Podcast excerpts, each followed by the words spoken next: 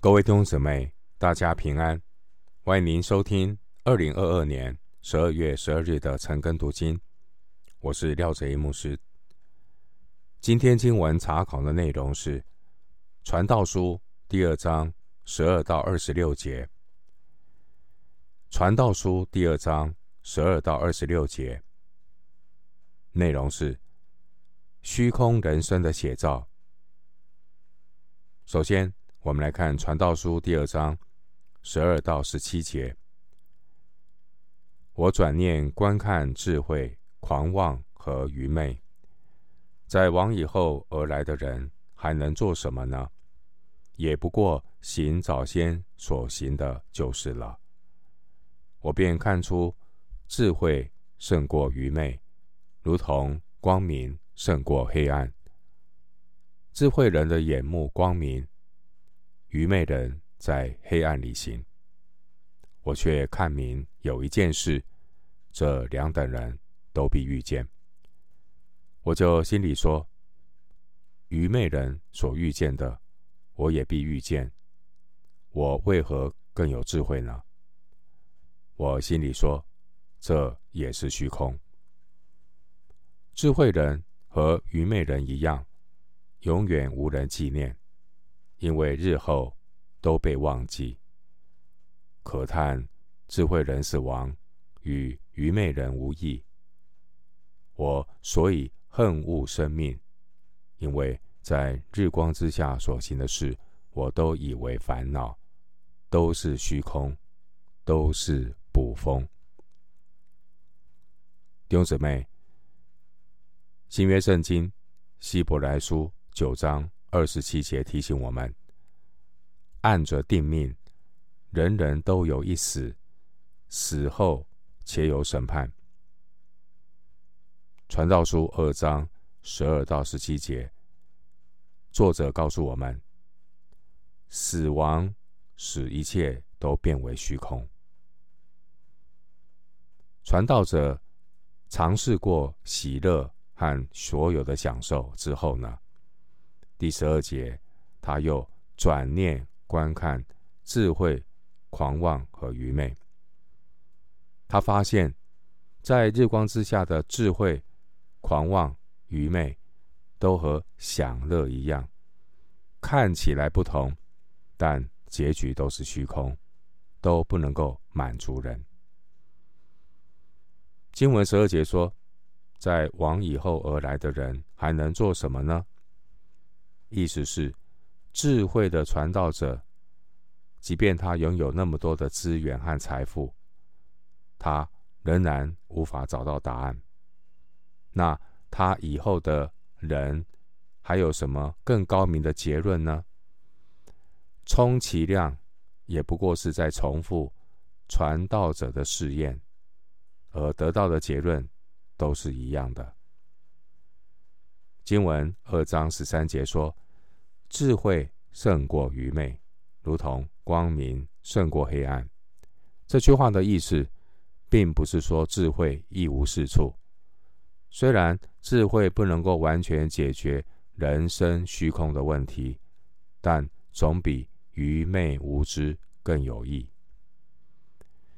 经文十四节：“智慧就像照亮路人的光明。”最起码能够使人看清楚危险的处境，能够及时的悬崖勒马。智慧是不可缺的，但智慧也有它的限制。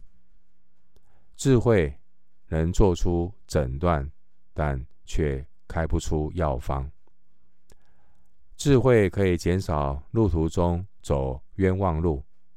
但智慧却不能够避免虚空的结局，也就是死亡。智慧并不是人终极的依靠，没有任何人能够单独依靠人的智慧来逃避人生的虚空、死亡的必然。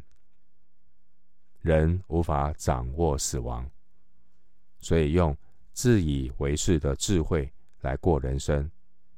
最后难逃虚空和死亡。智慧人和愚昧人的差别只是暂时的，但最终的结局都是一样。因为十四节说，有一件事，这两等人都必遇见。经文十六节告诉我们，没有人能够逃避与死亡面对面。既然智慧人和愚昧人最终都难逃虚空和死亡，因此十五节作者很感叹地说：“人以为有智慧的人，其实说穿了，智慧人和愚昧人都是一样的。”并且，有智慧的人可能会更加的痛苦，因为智慧如果不能够解决人生最重要的问题，那也是虚空。以人为中心的智慧是虚空的，敬畏耶和华才是智慧的开端。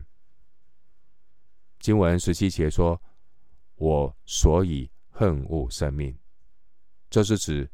不可避免的死亡，不可避免的死亡，不断的在嘲笑人类所有的自负和成就。不可避免的死亡，让人所有的雄心壮志、梦想都画上了句点。经文十七节，传道人他无奈的说：“在日光之下所行的事，我都以为烦恼。”二章十七节是传道者得出的结论：死亡使一切变得虚空，都是捕风，和前面两次所得的结论是一样的。回到今天的经文，《传道书》第二章十八到十九节：我恨恶一切的劳碌，就是我在日光之下的劳碌，因为我得来的。必留给我以后的人。那人是智慧是愚昧，谁能知道？他竟要管理我劳碌所得的，就是我在日光之下用智慧所得的，这也是虚空。第二章十八到二十三节，这段经文的重点是劳碌的结局是虚空。人。以为有智慧的人，人看一个有智慧的人，结果他最后得出的结论是烦恼虚空。那么人活着是为谁辛苦，为谁忙呢？二章十七节提到恨恶生命，这是说，这是人生呢是一场虚空。二章十八节，传道者说他恨恶一切的劳碌，是因为他观察人生得到的结论是劳苦愁烦，转眼成空，所以为谁辛苦，为谁忙，就变得没有意义。作者告诉我们，死亡会来结束一切，无论你是智慧人。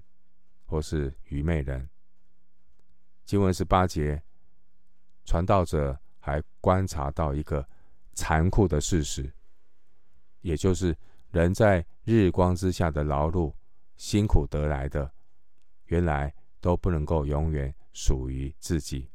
人呢，生不带来，死不带走。人死后，这些辛苦劳碌得来的产业、财富，都要留给以后的人。十八节，经文十九节，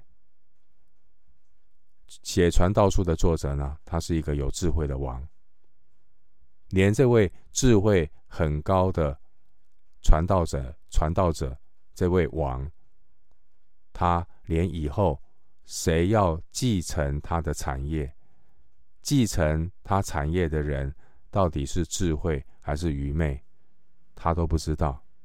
因为人死了，什么都不知道了，这是智慧传道者的无奈。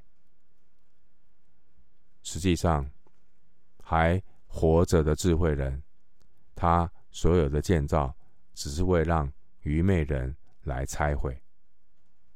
当年所罗门王的儿子罗伯安，他就愚昧的拆毁了他父亲所建造的一切工业。参考《列王记上》十四章二十五到二十六节。后来我们看到所罗门王人都死了，你可以看到他在世的时候所建造的这些伟大工程呢，最后都变成废墟。经文十九节说：“他尽要管理我劳碌所得的，就是我在日光之下用智慧所得的。”所罗门王他很感叹，他连他死后。是由怎么样的人来继承管理他的产业，他都不晓得。而这些继承管理他财产的，不是管家，是主人，或许是他的后代子孙。但继承他产业的这些后代子孙，他们会如何的挥霍，甚至呢，可能将前人努力的成果败坏到一穷二白。传道者辛辛苦苦在日光之下用智慧所得的，一旦他死了，他也无权过问。作者他看到日光之下不断的在重复如此荒唐又无奈的事，到底这样的劳碌究竟是智慧还是愚蠢呢？为谁辛苦，为谁忙呢？传道者只能无奈的叹息，这也是虚空。弟兄姊妹，无论是好人坏人，都是罪人。人在罪的捆绑和败坏中，已经病入膏肓。人需要上帝的救恩。我们给后代子孙最好的遗产是。认识神和神的话。诗篇七十一篇十八节说：“神啊，等我年老发白的时候，求你不要离弃我；等我将你的能力指示下代，将你的大能指示后世的人。”回到今天的经文，《传道书》第二章二十到二十三节。故此，我转想我在日光之下所劳碌的一切工作，心便绝望，因为有人用智慧、知识、灵巧所劳碌得来的，却要留给未曾劳碌的人为分。这也是虚空，也是大患。人在日光之下劳碌累心，在他一切的劳碌上得着什么呢？因为他日日忧虑，他的劳苦成为愁烦，连夜间心也不安，这也是虚空。经文二十节提到转想，意思是传道者思考的角度，从劳碌的成果转到了劳碌的过程。有一句话这样说：管。广厦万间，夜眠七尺；良田千顷，日仅三餐。意思是，你的不动产房屋再怎么多，你睡觉需要的空间也只有七尺。即便你有许多种植的土地，你一天也只吃三餐。日光之下所有的事物啊，人们。都在追求过程中的乐趣，往往是比得到之后的享受更多。建造过程中的快乐，往往是比完工之后的满足更高。但传道者发现，不但劳碌的结果是虚空，劳碌的过程也是虚空。你有没有听过工作狂？很多的那个工作狂，明知道。人的享受是有限的，他却是用享受努力的过程来自欺欺人。这些工作狂沉溺于工作，把打拼事业和征服的过程当作享受，也给自己不断设定新的目标。他们会呼口号说：“没有最好，只有更好。”在设定目标之后，又本能的害怕达到目标之后，心里又是一场虚空。有一些人呢，喜欢旅行，却喜欢漫无目标的到处走走，不希望有什么目的地，因为他们没有勇气诚实的面对结局，害怕一旦停下来，他们很快就有所谓二十节说的心变绝望。因为人生呢，从奋斗的过程到终点的成功，都是虚空。有些人享受奋斗的过程，但在有志者事竟成之后，仍然心灵虚空。所以你会看到很多人在退休之后，人生开始变得很暗淡。人生呢，如果没有日光之上的眼光，恐怕最后都是晚景凄凉。弟兄姊妹，好的灵修生活可以提升你生活的品质。好的灵修生活可以避免你晚景凄凉。经文二十二节说：“人在日光之下劳碌累心。”换句话说，辛勤劳碌的所得，不但不能够满足自己。也不能够被自己带走，并且还要留给那些可能是没有智慧、好吃懒做的人来享用。如果你是留给败家子也就罢了，更可悲的是留给自己所憎恶的仇敌。当年呢，尼布甲尼撒王啊，建造了人类的那个建筑的奇迹——空中花园。后来，空中花园留给谁？留给他的仇敌波斯人。波斯人就去占有。明朝建造的紫禁城，谁后来来用？清朝取而代之，女真人来享用。古今中外多少帝王苦心经营的宏伟工程，最终都是为他的仇敌所预备，留给别人用，甚至是留给仇敌用。所以呢，二十二节作者啊，很感叹的说：“人在他一切劳碌上得着什么呢？只是带来比虚空更糟糕的大患。”二十一节。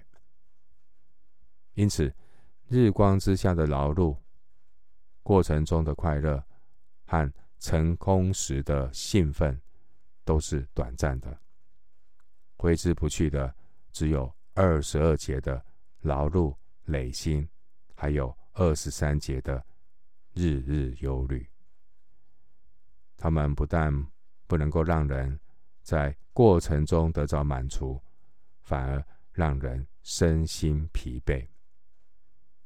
经文二十三节说：“他的劳苦成为愁烦，连夜间心也不安，所以就。”睡不着觉。传道者告诉我们：只要人在日光之下，只要人是活在日光之下，无论是劳碌的成果，或是劳碌的过程，结果都是虚空。因此呢，传道者在二十一节得出的结论就是：劳碌的结局也是虚空。也是大患，这是传道者第四次得到相同的结论。回到今天的经文，《传道书》第二章二十四到二十六节：人莫强如吃喝，且在劳碌中享福。我看这也是出于神的手。论到吃用享福。谁能胜过我呢？神喜悦谁，就给谁智慧、知识和喜乐。唯有罪人，神使他劳苦，叫他将所收据的、所堆积的归给神所喜悦的人，这也是虚空，也是捕风。二章二十四到二十六节，传道者告诉我们他观察到的结论。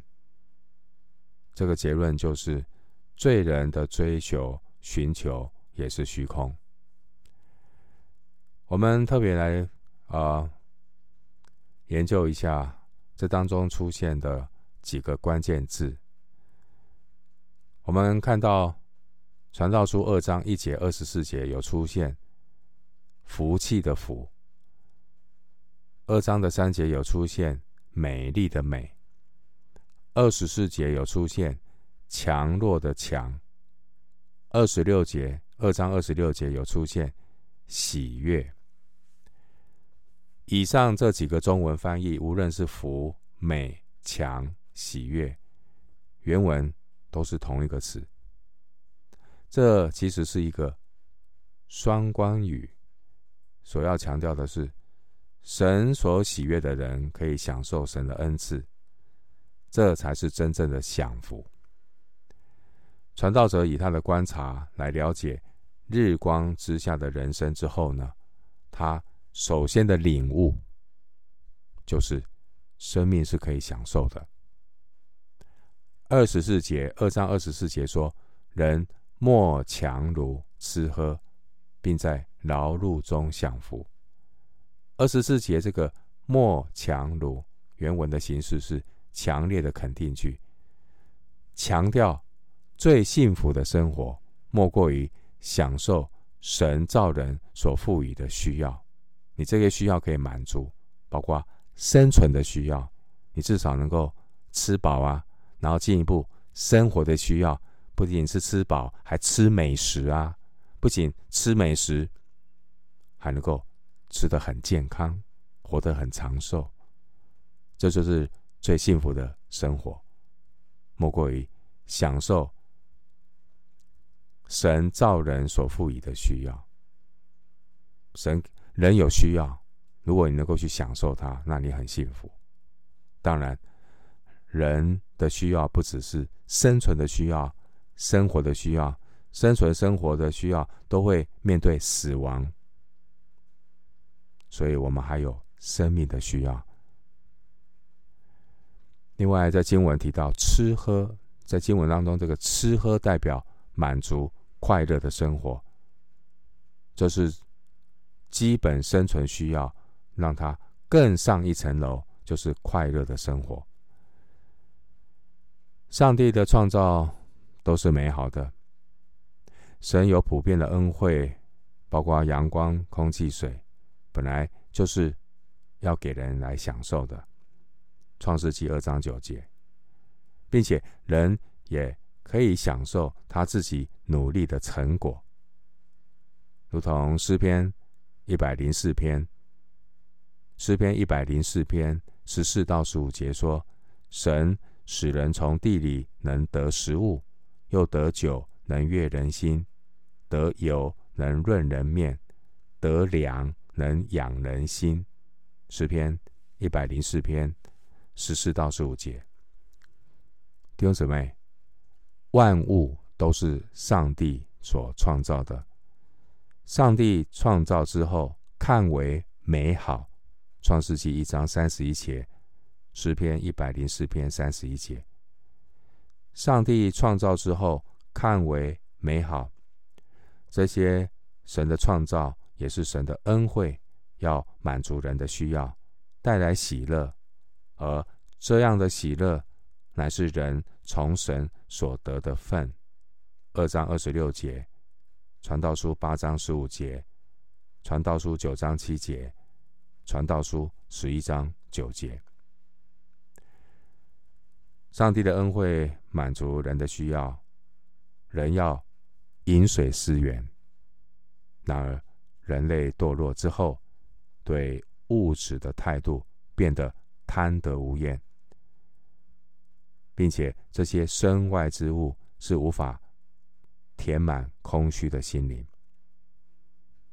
人的灵魂迷失堕落之后，人麻痹自己灵魂的方式就是及时行乐。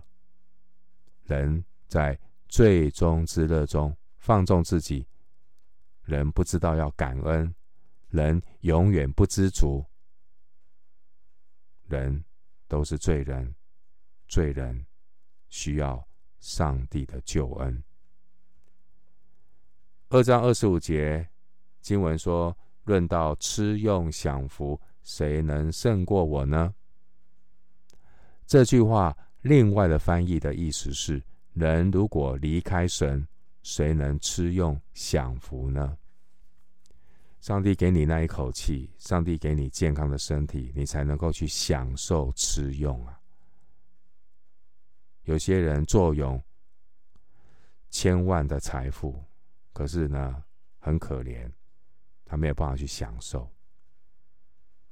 弟兄姊妹，能够享受上帝的恩惠，能够享受上帝的普遍恩典，也是神的恩典。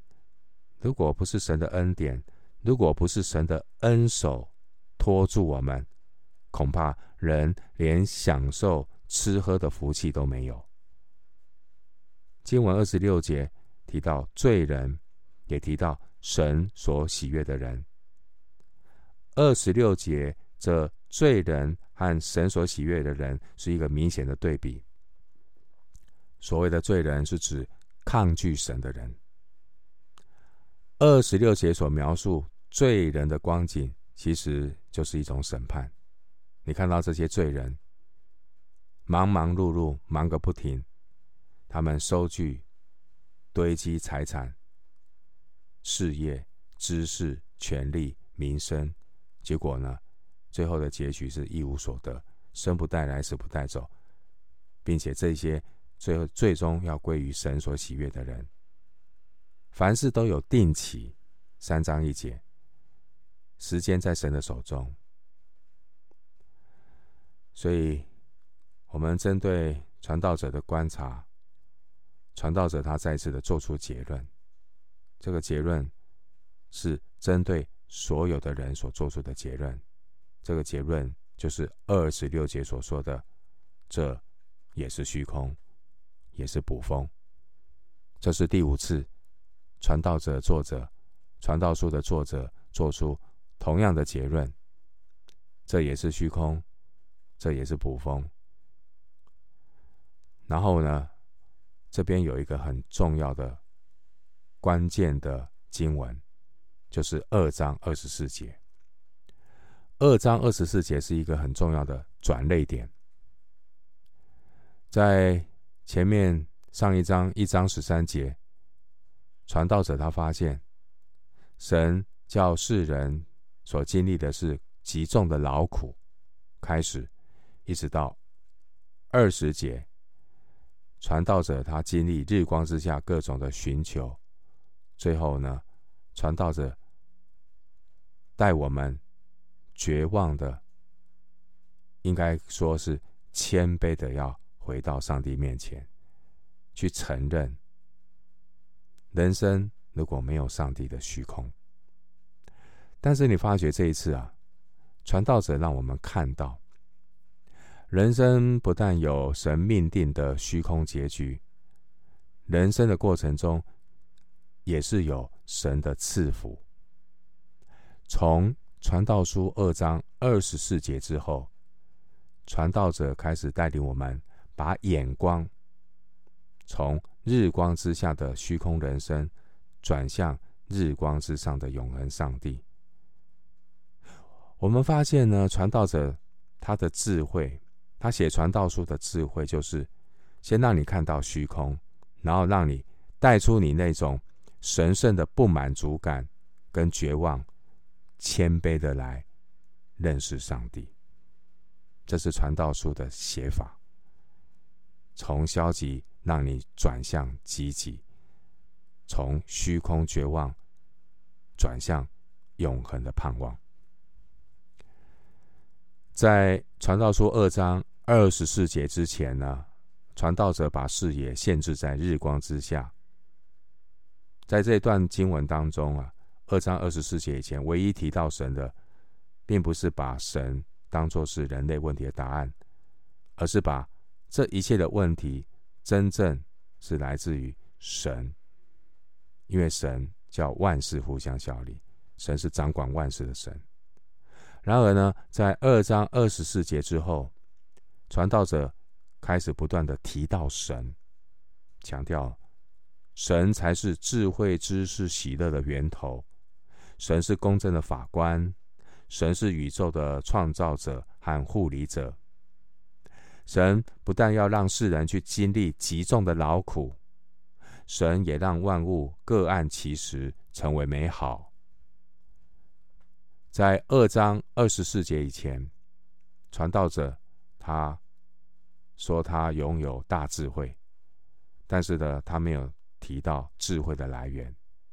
但是呢，在二章二十四节之后，传道者却指出这个智慧乃是神的礼物。二章二十六节说：“神喜悦谁，就给谁智慧、知识和喜乐。”智慧是神给的礼物，是神所赐的。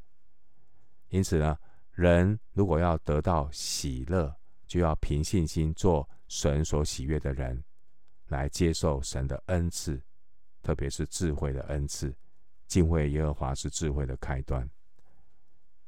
在传道书二章二十四节之前，提到智慧、知识和灵巧，但是他们的结果都是虚空。但是在二章二十四节之后，智慧、知识，它和喜乐并行，并且成为一个蒙福的象征。在二章二十四节之前，传道者所有的讨论的结果都是虚空。